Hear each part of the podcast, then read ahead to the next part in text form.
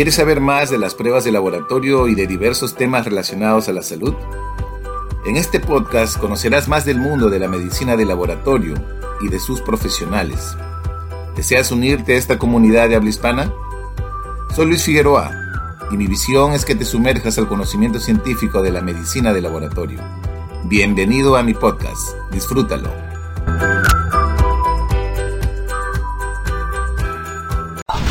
El microscopio. Esto es Espacio Cola Bienvenidos a Espacio Colabiocli, un espacio donde compartiremos toda la última información de la Confederación Latinoamericana de Bioquímica Clínica. El objetivo general de Colabiocli es el constante mejoramiento de la profesión en sus aspectos éticos, científicos, técnicos y económicos para servir en la mejor forma a los individuos y a la sociedad. Bienvenidos a Espacio Colabiocli. Por eso, hoy vamos a conversar con el doctor Luis Figueroa Montes es médico patólogo clínico responsable de bioquímica en el Hospital Tercero Suárez Angamos de la Seguridad Social, donde es miembro fundador y de la actual junta directiva de la Asociación Médica Peruana de Patología Clínica. Preside el Comité Técnico Nacional de Patología Clínica y Bancos de Sangre en la Seguridad Social. Miembro del Comité Nacional de Acreditación del Instituto Nacional de la Calidad y dirige la Organización de Medicina de Laboratorio del Perú. Es miembro de la Asociación Americana de Química Clínica de los Estados Unidos. Autor del libro La diabetes en la medicina del laboratorio y de varias publicaciones científicas en este tema. Bienvenido, doctor Luis Figueroa Montes, a El Microscopio. Vamos a hablar de varias cosas hoy en esta charla y vamos a empezar preguntándole cuáles son, a su entender, los principales aspectos que hay que tener en cuenta en este contexto de pandemia para hablar de un sistema de salud sostenible. Bueno, este, estimada Silvana, en realidad eh, estás a cargo de la producción de Radio Microscopio, para mí es un honor participar de este prestigioso programa que está dirigido a toda la comunidad de profesionales de medicina laboratorio de habla hispana. Muy bien, en relación a la primera pregunta, eh, la sostenibilidad en los sistemas de salud buscan garantizar la preservación de los recursos, no solamente de una perspectiva económica, que es quizás la que más preocupa en relación a la asignación del gasto en salud, sino también de una perspectiva social, pensando en el beneficio de la comunidad y enfocado en la atención centralizada del paciente, sino también ya ahora de una perspectiva ecológica, ¿no? Con, con, un sistema ecoamigable y hospitales verdes, por ejemplo. Eh, buscando siempre el bienestar del paciente, la comunidad y los profesionales de la salud, y desde esa perspectiva la medicina de laboratorio actualmente contribuye con la integración de la innovación, por ejemplo, con nuevos dispositivos in vitro, o bueno, los dispositivos conocidos como los reactivos que usamos en los laboratorios, eh, la emergencia de nuevas tecnologías, ¿no? Por ejemplo, ahora en épocas de pandemia estamos viendo nuevos métodos diagnósticos, como por ejemplo diagnosticar el SARS-CoV-2 con el aliento, cosas por ese estilo. Y por último, tratando siempre de ofrecer servicios de calidad y calidez a los pacientes. Ahora estamos en el contexto de COVID-19. ¿Cuáles son las enfermedades sindémicas y enfermedades crónicas no transmisibles que se presentan hoy con mayor frecuencia? En realidad la sindemia, que es un concepto, digamos, un poco más amplio en relación a la pandemia, fue acuñado ya en la década de los 90 por un epidemiólogo, Merrill Singer. Él mencionaba que la, la sindemia viene a ser una sinergia, no solamente de la transmisión del virus, que vendría a ser la pandemia en sí, sino también la interacción con otros factores o fuerzas sociales. Por ejemplo, aquí destacar el tema de la pobreza, el acceso equitativo a la salud, temas relacionados a la inseguridad alimentaria, el hacinamiento, entre otros. Todo esto aunado a prevalencias altas de epidemias anónimas, como por ejemplo la enfermedad cardiovascular, la diabetes, el cáncer y problemas de salud mental que existen en, esta en nuestra población. Entonces, todo esto, pandemia, factores sociales, epidemias anónimas, confluyen para que esta sindemia tenga pues actualmente un impacto enorme en la carga de enfermedad y en el exceso de muertes que se está viendo principalmente en países de bajos y medianos ingresos. En general, la carga de enfermedad eh, viene a ser la medida de pérdidas de salud que para una población representan las consecuencias mortales y no mortales de las diferentes enfermedades y lesiones. Entonces, eh, todo este escenario hace de que actualmente el contexto del manejo de la pandemia sea aún más complejo. Ahora, si a esto le asociamos otros contextos, como por ejemplo decisiones de líderes políticos, hacen aún el escenario más lúgubre. Incorporando estos factores altamente complejos, ¿no? Como el crecimiento económico, el desarrollo. Querríamos algunas reflexiones sobre la interacción de todo este paquete de distintas variables y la salud. En realidad es así, el impacto de la interacción de lo que tú has mencionado podríamos definirlo en cuatro grandes eslabones. El primero, que lo denomina la Organización Mundial de la Salud como las causas de las causas, eh, vienen a estar enfocadas en las determinantes sociales. Y estas son principalmente la globalización, la urbanización, el envejecimiento, el nivel educativo y los niveles de ingreso económico. Estos estos determinantes o estas determinantes sociales comienzan a iniciar este gran sendero hacia las enfermedades no transmisibles. Estas determinantes van a impulsar el desarrollo de factores de riesgo conductuales y estos factores de riesgo conductuales se enfocan en, en alimentación poco saludable, por ejemplo, el consumo nocivo de tabaco y alcohol y la inactividad física. Consecuencia de estos factores de riesgo van a aparecer cambios metabólicos importantes en el cuerpo, generando hipertensión arterial, obesidad, prediabetes, diabetes, dislipidemias, generando un enorme daño a nivel de las arterias y que al final lamentablemente desencadenan en enfermedades cardiovasculares como el infarto de miocardio, el derrame cerebral, la falla cardíaca y la enfermedad renal crónica, por ejemplo. Estos desenlaces finales son los que van a tener un enorme impacto en la carga de enfermedad en relación a las enfermedades crónicas no transmisibles. Claro, y con un panorama de estas enfermedades en aumento, ¿cómo ecualizar todo esto con la longevidad? ¿Una longevidad sana o una longevidad nadando en medicamentos y dispositivos? En realidad, eh, la revista Lancet, que hace un seguimiento muy intenso en relación a la carga de enfermedad en el año 2020, en octubre, evaluó y emitió un reporte en relación a este tema, denominándolo Salud Global, es hora de un cambio radical. Aquí refiere varios aspectos necesarios para una sólida salud pública enfocada en una atención sanitaria de calidad. En relación a tratar de ecualizar eh, los temas relacionados a la longevidad con el aumento de estas enfermedades y alineándolo a la medicina de laboratorio, podríamos priorizarlo en cuatro puntos centrales. Primero, que todo el entorno relacionado a la medicina laboratorio en los países debería tener un financiamiento adecuado que permita desarrollar un plan estratégico nacional de laboratorios clínicos por país, donde el perfil de la demanda, las necesidades sanitarias de ese país articulen las políticas públicas con la demanda de los dispositivos in vitro. Número dos, fortalecer sistemas de información sanitaria que permitan tener acceso a historias clínicas electrónicas, por ejemplo, en un país cerrando la brecha así de la segmentación y la fragmentación de los sistemas de salud que es muy frecuente en países de la región. Tener sistemas de laboratorio clínicos integrados, conectados y escalonados con diversa sofisticación técnica, por ejemplo, entre sus niveles y capacidad resolutiva, que permitan que, por ejemplo, viajen las muestras y no los pacientes, dependiendo de la enfermedad que se atiende. Y por último, el acceso a los dispositivos in vitro esenciales en especial en el primer nivel de atención, donde debemos abordar el binomio de diagnóstico precoz y monitoreo oportuno de estas enfermedades crónicas.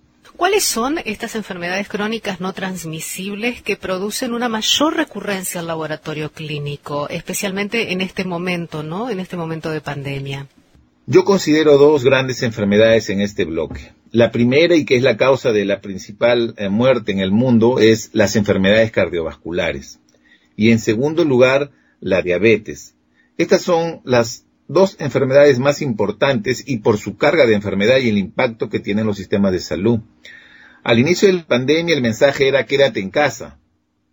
Y este mensaje, esta comunicación, este mensaje clave, eh, este mensaje clave se dio a nivel mundial y generó lo que hoy en día se conoce como el síndrome de la corona, por ejemplo ¿Qué pasó? Que muchos pacientes con estas enfermedades crónicas no asistían a los hospitales y se quedaban con sus complicaciones en, su hogar, en sus hogares.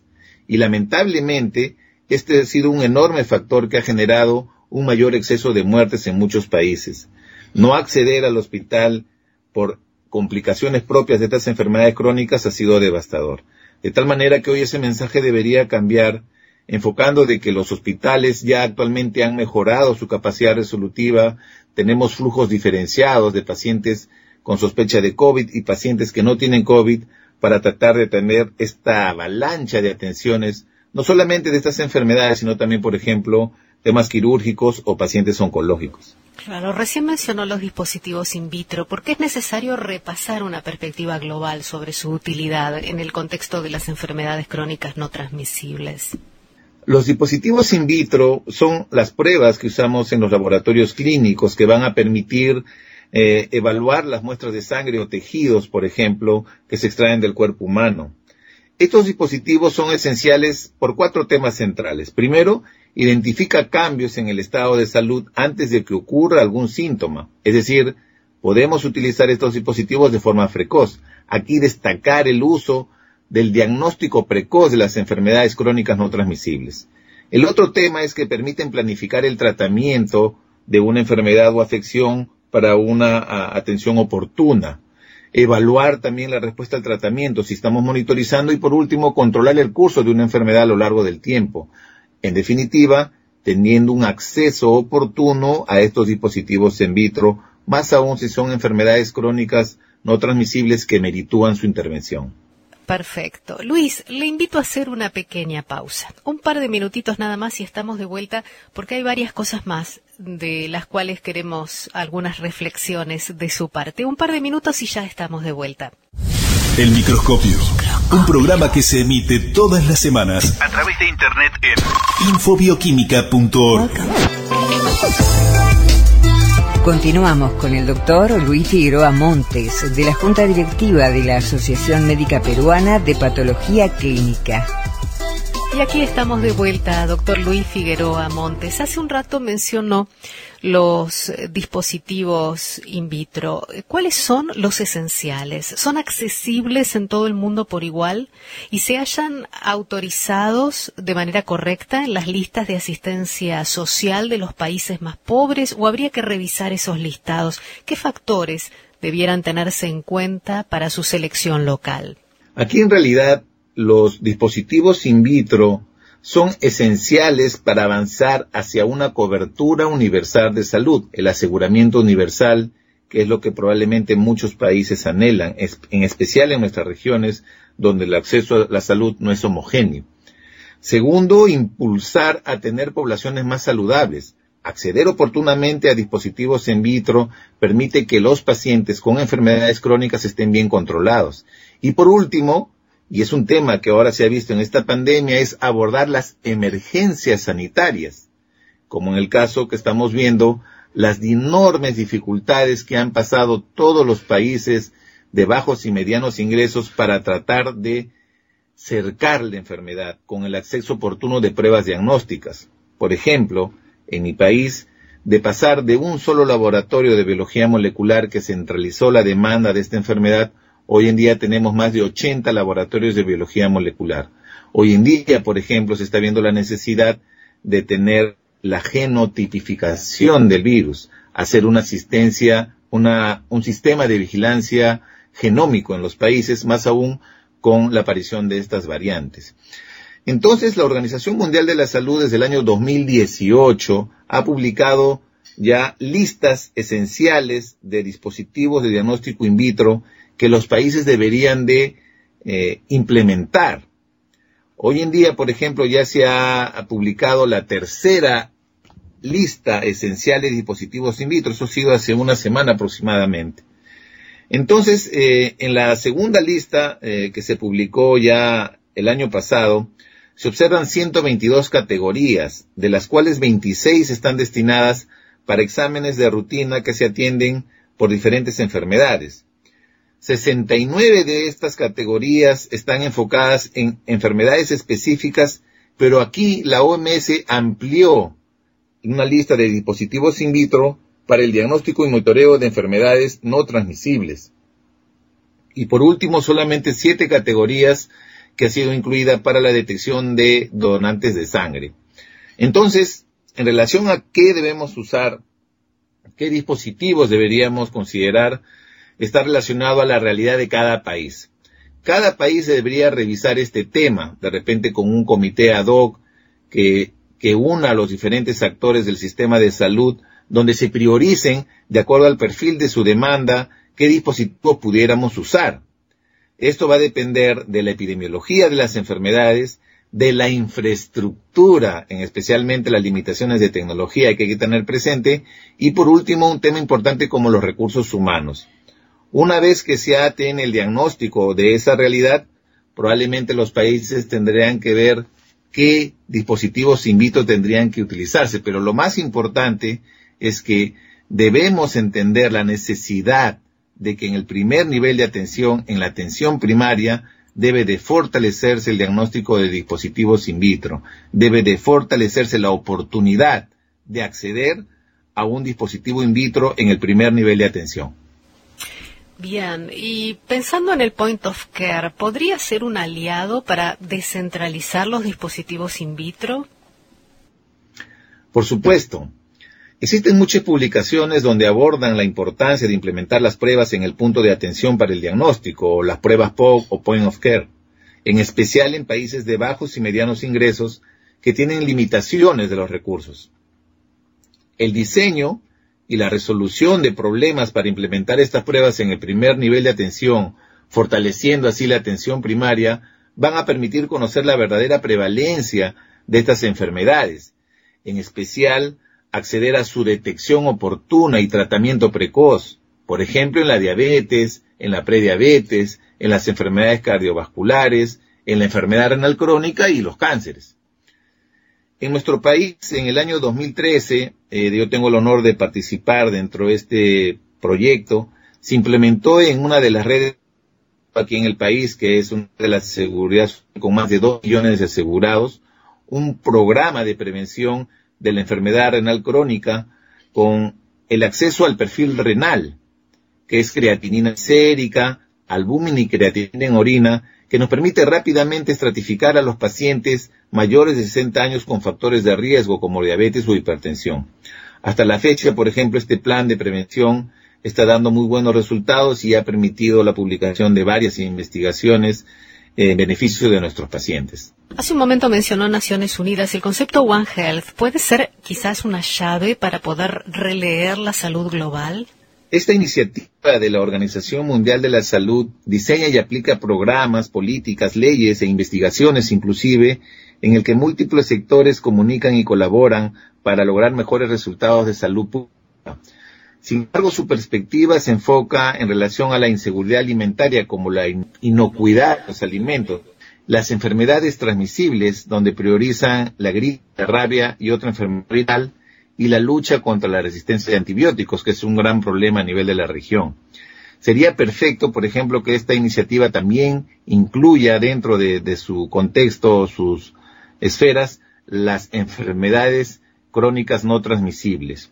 Sin embargo, eh, las enfermedades crónicas no transmisibles también tienen diseños a nivel de la Organización Mundial de Salud o de la OPS, por ejemplo, como la estrategia 5 por 5 esta estrategia articula las cinco enfermedades no transmisibles más prevalentes con los cinco principales factores de riesgo, que fue lo que me habíamos comentado en una pregunta anterior, y con cinco intervenciones específicas, donde, por ejemplo, se preocupa en el bienestar de los pacientes, en tratar de evaluar otras enfermedades no transmisibles y sus condiciones de salud, donde tratan de priorizar un concepto muy interesante, la multimorbilidad, que viven con múltiples enfermedades no transmisibles, se enfocan en dos grupos prioritarios, la niñez, adolescencia y juventud, menores de 30 años, y en personas mayores de 70 años. En realidad, en ese contexto, hay esta estrategia, pero sería fabuloso, por ejemplo, que esta iniciativa de One Health incluya, por ejemplo, esta estrategia de 5 por 5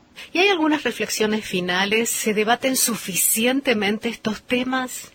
En realidad, va a depender mucho de, que nosotros, los, los líderes, digamos, de, de, medicina de laboratorio, los profesionales de, medicina de laboratorio, tratemos de darle visibilidad a lo que realizamos. Ahí, por ejemplo, Lancet en el año 2018 hizo una revisión muy intensa con tres interesantes artículos donde trata de analizar el diagnóstico de la medicina de laboratorio y anatomía patológica en países de bajos y medianos ingresos, encontrando varias limitaciones. Una de ellas era que los, profesionales de la medicina en laboratorio deben tratar de hacer visible la especialidad. Y ahí tenemos una brecha importante que trabajar. En este caso, esta es una excelente oportunidad para poder hablar de estos temas tan, tan esenciales. Y yo hago un llamado, en realidad, a toda la comunidad hispana de que impulsen el sector, que salgamos de nuestras cuatro paredes, que hagamos conocida nuestra labor dentro de la medicina en laboratorio yo invito a toda la comunidad, se viene el Congreso Mundial en noviembre, si no me equivoco, en Uruguay. En realidad esa sería la principal reflexión, tratar de eh, ver este diagnóstico a nivel de todos los países de la región y acercar los dispositivos in vitro a la población vulnerable, a los pacientes que tienen estas enfermedades, para que evitemos complicaciones como la que se están viendo actualmente en esta pandemia. Bien, hay un montón de cosas para reflexionar sobre estos temas, ¿no? Cuánto nos hace falta todavía en un escenario con variables tan cambiantes todo el tiempo, detenernos a pensar en ello. Muchísimas gracias, Luis Figueroa Montes, por su participación hoy en El Microscopio. Listo, gracias, un honor, gracias. Un abrazo, bendiciones. Hasta aquí compartimos Espacio Cola Gracias por escucharme y te invito a que continúes siguiendo los episodios en mi podcast. Nos vemos hasta un próximo episodio. Cuídate.